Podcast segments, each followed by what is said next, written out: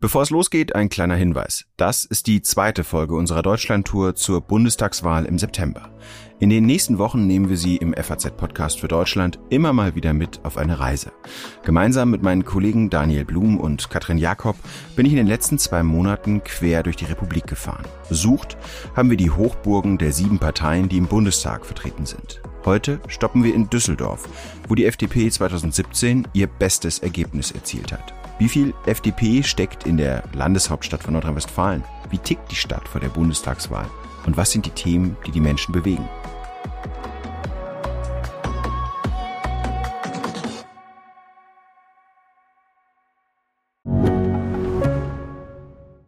Mein Name ist Dr. Tillmann Rümenapf, niedergelassener Kinder- und Jugendarzt hier im Ennepe-Ruhr-Kreis. Die Einführung der Telematik sehe ich durchaus als Chance, aber aktuell fällt das System oft aus und es gibt viel zu wenig technischen Support. Dafür geht eine Menge Zeit drauf, in der ich die Kinder nicht genügend betreuen kann. Das muss sich ändern. Die besondere Nähe der niedergelassenen Haus- und Fachärzte ist in Gefahr. Was die Gesundheitspolitik jetzt dringend ändern muss, erfahren Sie auf rettetdiepraxen.de. Viele große Städte haben einfach einen ganz positiven Markenkern, den man noch nicht mal eben so beiseite schieben kann. Hamburg hat den Hafen, Frankfurt hat die Bankenszene, äh, München hat eine alte Geschichte, Trier hat die Römer, selbst Bremen hat die Bremer Stadtmusikanten. Man assoziiert immer etwas Positives direkt damit, irgendetwas, was man anerkennen kann. Und Düsseldorf hat so etwas nicht. Das war Jacques Tilly. Wir sind in seinem Reich, im Herz des Düsseldorfer Karnevals, in einer riesigen Halle im Stadtteil Bilk. Hier lagern einige Motivwagen, die Jacques Tilly entworfen und gebaut hat. Karikaturen aus Draht und Pappmaché, die im Rosenmontagszug mitgefahren sind. Die Bilder davon gehen jedes Jahr um die Welt. Böse, witzig, Tilly. Donald Trump als menschliches Spanferkel. Angela Merkel wird von der Flüchtlingswelle umgeworfen. Das Coronavirus oder die Wahl in Thüringen. Für jedes Thema entwickelt er mindestens 30 Ideen. Düsseldorf, das ist auch Karneval, aber anders als in Köln definiert der Karneval die Stadt nicht. Schwer zu sagen, wofür Düsseldorf genau steht. Düsseldorf hat kein zentrales Wahrzeichen oder eine Person, wie vielleicht Bonn Beethoven hat. Das fehlt einfach. Das schützt so eine Stadt. Und deswegen können so Negativvorurteile hemmungslos auf Düsseldorf hereinprasseln, wie eben Düsseldorfer sind wohlstandsorientiert, langweilig, hochnäsig, arrogant, neureich. Ne, das typische Klischeebild der Düsseldorferin ist ja die braun gebräunte Kötussi, die aus ihrem Porsche steigt auf der Kö und ihren Chihuahua hinter sich herzieht. Vielleicht passen die Klischees manchmal eben doch ganz gut. In dieser wohlstandsorientierten Stadt wählten bei der Bundestagswahl vor vier Jahren fast 20 Prozent die FDP. Bestes Ergebnis. Im Schnitt kamen die Liberalen bundesweit nur auf die Hälfte. 10,7 Prozent. Bundestagswahl 2017. Da haben wir hier das beste Ergebnis geholt in ganz Deutschland für die FDP. Deswegen sitzt sie ja auch hier. Und ich denke mit großer Freude daran, denn ich habe die Wahlliste an dem Abend gesehen und ich las das, dachte, lustig, dass Düsseldorf als erstes steht. D ist doch A wie Aachen, müsste doch vor Düsseldorf stehen, bis ich verstanden habe, dass das Wahlergebnis ist. Und erst da registrierte ich, dass mein Wahlkreis der beste ist. Die Frau, die das so lässig sagt, zog 2017 das erste Mal in den Bundestag ein. Mein Name ist Marie-Agnes Strack-Zimmermann. Ich bin eine freie Demokratin, kandidiere für die FDP im Wahlkreis 106. Das ist der nördliche Wahlkreis der Landeshauptstadt Düsseldorf.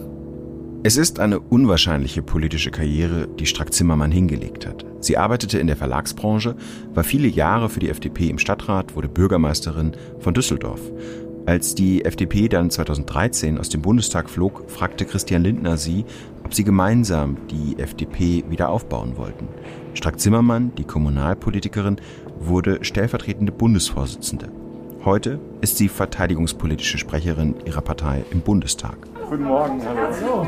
Guten Morgen. Wunderbar, ich freue mich. In ihrem Wahlkreisbüro in einem Dachgeschoss in der Düsseldorfer Altstadt liegt noch eine Postkarte, mit der die FDP für Strack-Zimmermann als Oberbürgermeisterin im vergangenen Jahr geworben hat.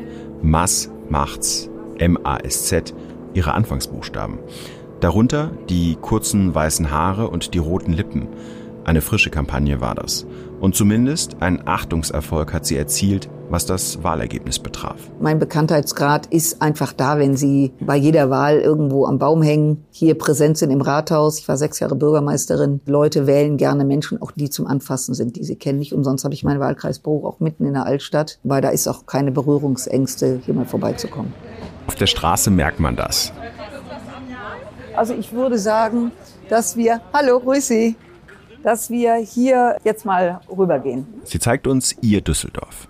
Also für mich ist das, dass ich dieses Büro gefunden habe, ein großes Glück, weil ich in fünf Minuten im Rathaus bin und in fünf Minuten zu Hause. Als Bürgermeisterin hat sie bis 2013 auch das Projekt Köbogen vorangetrieben.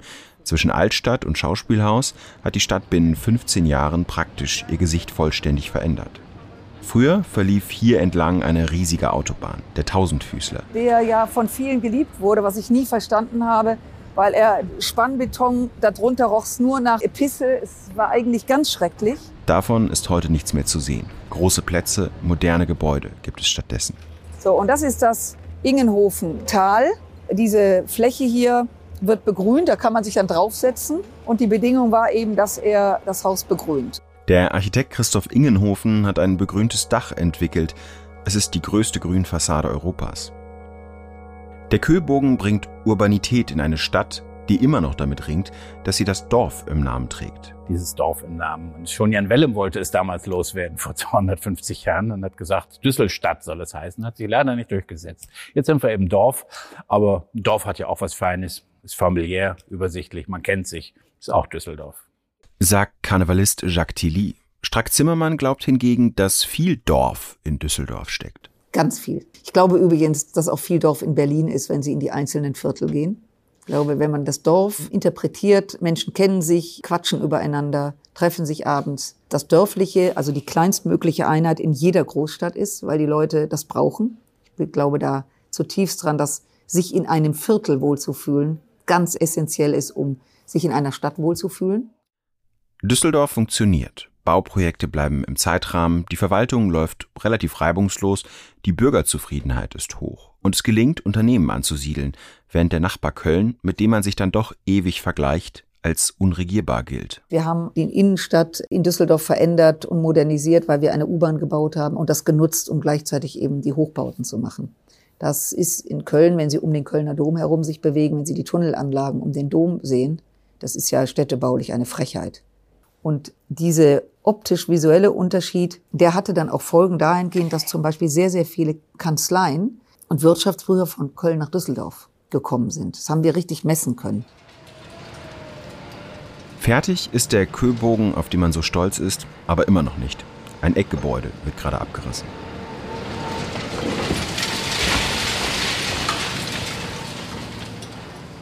Düsseldorf hat im Laufe seiner Geschichte städtearchitektonisch immer die richtigen Entscheidungen gefällt. Also ich habe in anderen Städten auch gewohnt, habe dann unter einigen Fehlentscheidungen gelitten, Autobahnen mitten durch die Stadt, in Essen beispielsweise. Diese Fehler hat Düsseldorf nicht gemacht und Düsseldorf hat sich architektonisch immer sehr, sehr, wie soll ich sagen, avantgardistisch aufgestellt und das tut es halt bis heute. Also Köbogen 1 und 2, finde ich, sind schon architektonische Leuchttürme, die sich sehen lassen können.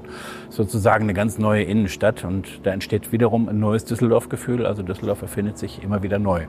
Ist Düsseldorf eine liberale Stadt? Jacques Tilly zögert kurz bei der Frage. Sein Blick schweift. Also der Rheinländer ist von Natur aus eher liberal, freiheitlich. Das heißt nicht, dass wir alle FDP wählen. Das heißt aber schon, dass man das Extreme nicht mag und schätzt. Und dass man die Radikalisierung und die Konfrontation eigentlich gerne vermeidet. Also es gibt ja im Rheinland das sogenannte Harmoniemodell. Das heißt, irgendwie lässt man den anderen auch leben. Ne? Man profitiert voneinander, man versteht sich, man findet leicht Kompromisse. Und das findet sich halt wieder auf der lokalpolitischen Ebene halt der Wechsel der Bürgermeister SPD, CDU, SPD, CDU. Düsseldorf hat keine eindeutige Ausrichtung, ist weder eine schwarz-konservative Stadt noch ist es eine sozialdemokratische Stadt. Es wechselt halt schon. Und die Grünen sind hier schon überdurchschnittlich stark, gerade auch in den Wohlstandsvierteln, in Oberkassel beispielsweise. Also da haben sie wirklich enorme Quoten und äh, die wachsen auch. Also das ist, glaube ich, äh, für Düsseldorf typisch, dass man da eine starke FDP hat und eine äh, starke Grünen-Ausrichtung. Marie-Agnes Strack-Zimmermann erklärt den Erfolg vor vier Jahren bei der letzten Bundestagswahl auch mit sich selbst. Das hatte eindeutig was damit zu tun, weil wir hier einfach sowohl Christian Lindner als auch Strack-Zimmermann, also wir beide haben hier kandidiert, das war mein Wahlkreis, aber Lindner war durch die Aufbaujahre 13 bis 17 hier sehr, sehr präsent. Er wohnte hier ja noch, war Fraktionsvorsitzender im Landtag. Das heißt, da kamen zwei zusammen, das passte unheimlich gut. Da war der junge Lindner, da war die ältere Strack-Zimmermann, Mann, Frau, Düsseldorf. Also das war, glaube ich, eine sehr gute Mischung. Die Kandidaten haben also gestimmt. Und die Ausgangslage dürfte in Düsseldorf für die FDP gut gewesen sein. Denn Düsseldorf ist, das zeigen Statistiken des Landes über Einkommen und das Steueraufkommen, überdurchschnittlich wohlhabend. Und wohlhabende Bürger tendieren bei ihrer Wahl eher zu FDP oder CDU-CSU. Wo treffen sich die Reichen und Schönen? Auf der Königsallee natürlich. Am hinteren Ende der Kö gibt es zwar inzwischen auch eine Filiale von Aldi, aber die Mehrheit der Boutiquen ist noch immer in den Händen klingender Namen. Armani, Falconeri, Ferragamo, Gucci, Burberry.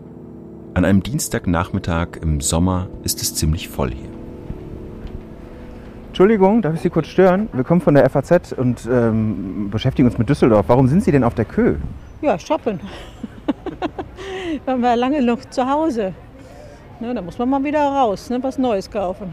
Und was wollen Sie hier einkaufen gehen? Ah, ja, und das machen wir jetzt auch. Und wir trinken Wasser. Was was Schönes. Die Menschen, die Mode, es passt alles gut zusammen. Schöne Autos, schöne Läden.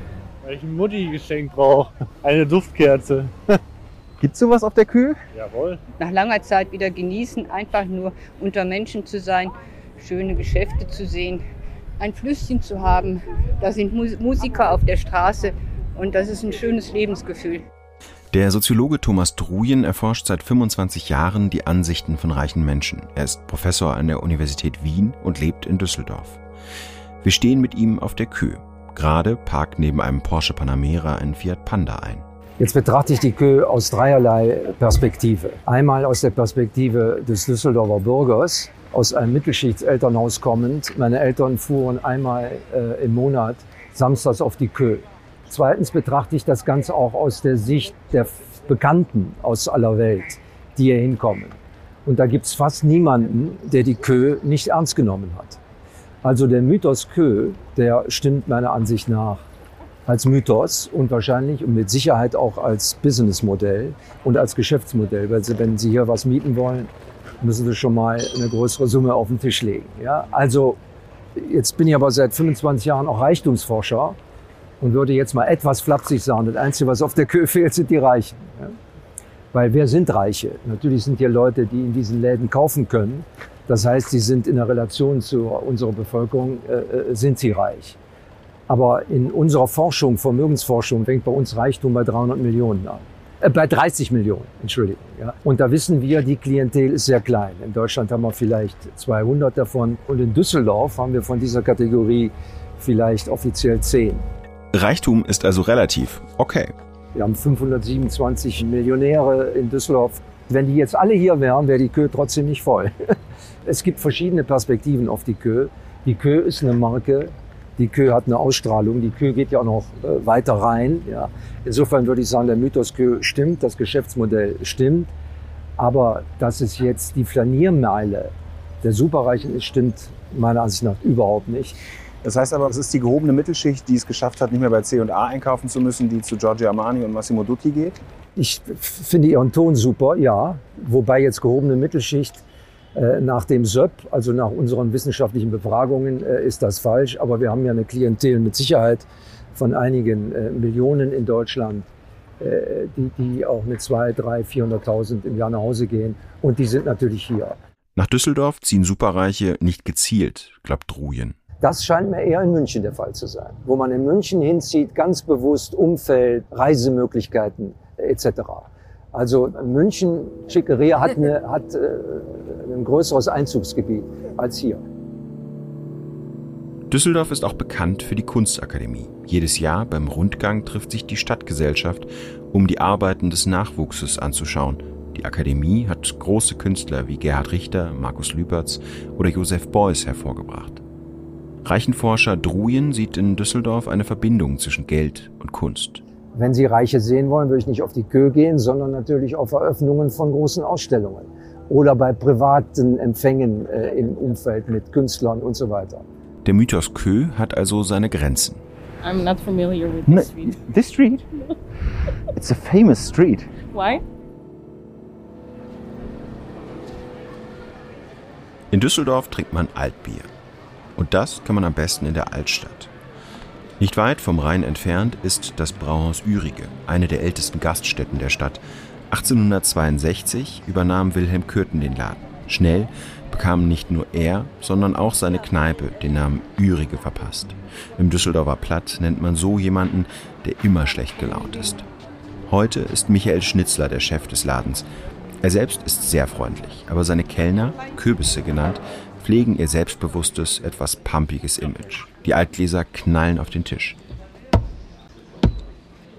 Auf beiden Seiten einer ruhigen Straße stehen die Tische. Im Sommer ist so viel los, dass die gesamte Straße voll ist mit Gästen. Wir haben eigentlich die klassenlose Gesellschaft, wenn man das heutzutage noch so sagen kann. Und das eigentlich auch gewünscht. Also die Gaststätte, die Kneipe ist aus unserer Sicht in erster Linie der Kommunikationsort, der anderswo verloren gegangen ist gab ja mal ein, ein, Parlament oder es gibt mal Parlamente, wo man sich eigentlich mal unterhalten sollte. Aber das meiste, zumindest wenn man Ihre Zeitung richtig liest, passiert ja heutzutage in Hinterzimmern und nicht in Cora Publico. Und dementsprechend muss die Gaststätte, muss die Kneipe dann eben diese Funktion übernehmen. Und das tut sie hier ganz gut.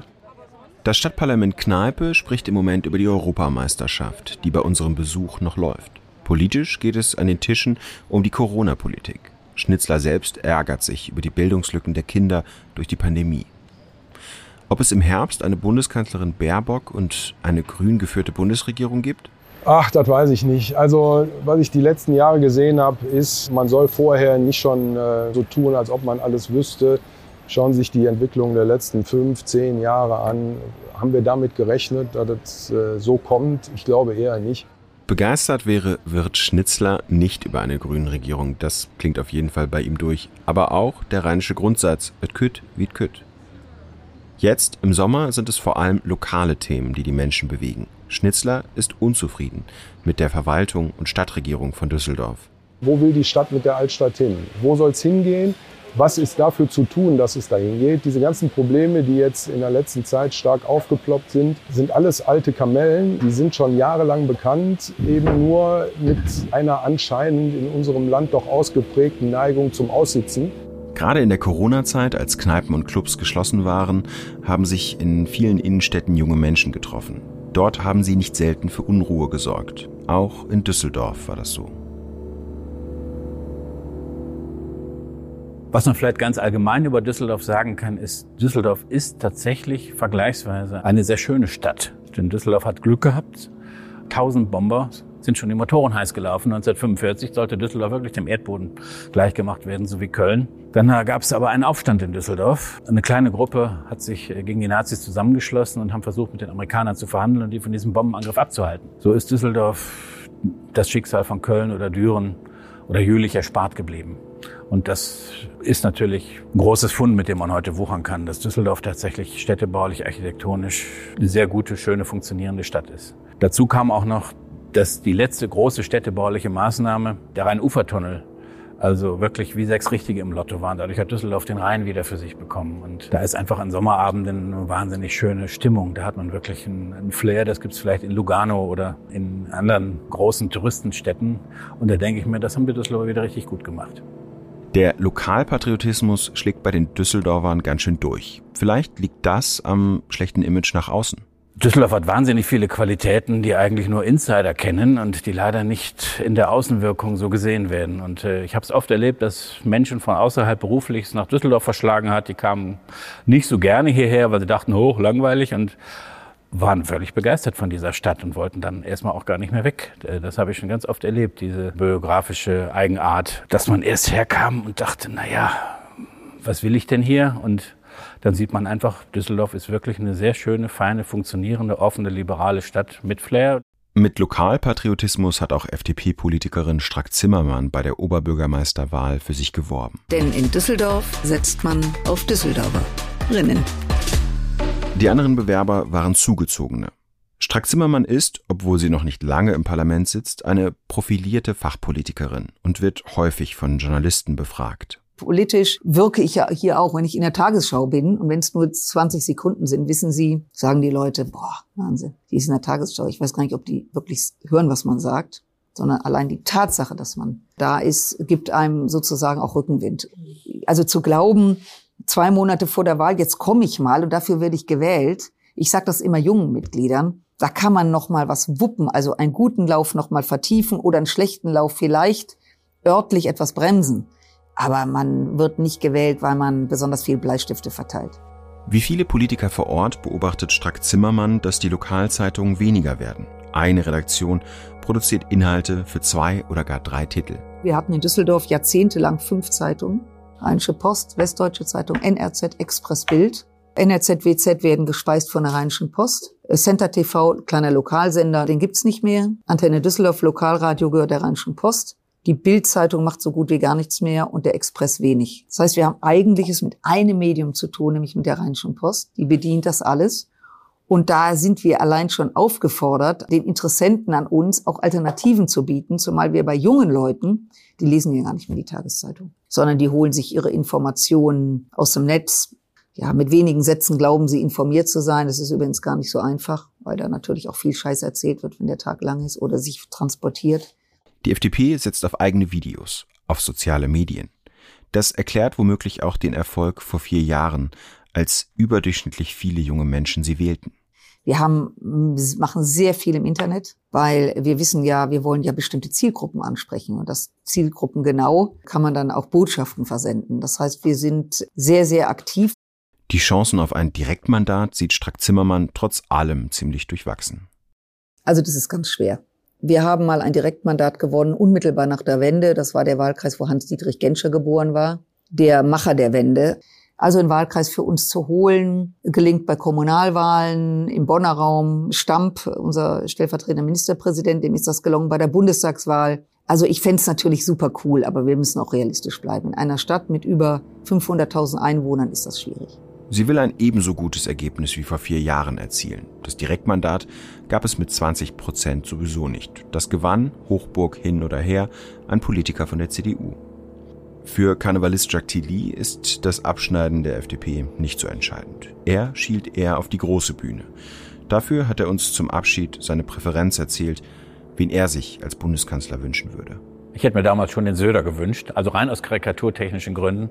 Der sieht ja aus wie so eine Presswurst ne, im Gesicht. also der ist schon selber eine Karikatur. Das hätte mir schon Spaß gemacht, den mit seinen Schlitzaugen, seinen fetten Backen und dieser fragwürdigen Frisur. Also das wäre schon schön gewesen, ne, muss ich sagen. Laschet habe ich schon oft gebaut. Wenn der Kanzler wird, also bin ich schon erprobt. Und Frau Baerbock das wird dann schon eine Herausforderung. Sie ist ja noch jung und je jünger man ist, desto weniger haben sich so die Charaktereigenschaften ins Gesicht gegraben. Sie hat eher noch so ein sehr allgemeines Gesicht, da muss ich die Eigenarten noch herausarbeiten. Also das würde dann ein Stück Arbeit werden. Das war Folge 2 unserer Deutschlandreise. Weiter geht's am Montag nach Freiburg zu den Grünen. Schreiben Sie uns gerne, wie es Ihnen gefallen hat. Wie immer an podcast.faz.de oder als Bewertung bei Apple Podcasts.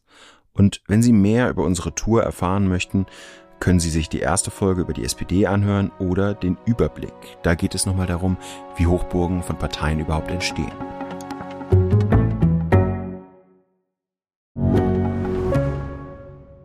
Ich bin Dr. Robin John, Allgemeinarzt in Schönebeck. Das ist 15 Kilometer von Magdeburg entfernt und trotzdem zu weit, um hier Nachwuchs zu finden. Immer mehr Praxen im Salzlandkreis bleiben unbesetzt und Patienten haben lange Wege und noch längere Wartezeiten. Das muss sich ändern. Die besondere Nähe der niedergelassenen Haus- und Fachärzte ist in Gefahr. Was die Gesundheitspolitik jetzt dringend ändern muss, erfahren Sie auf rettetdiepraxen.de.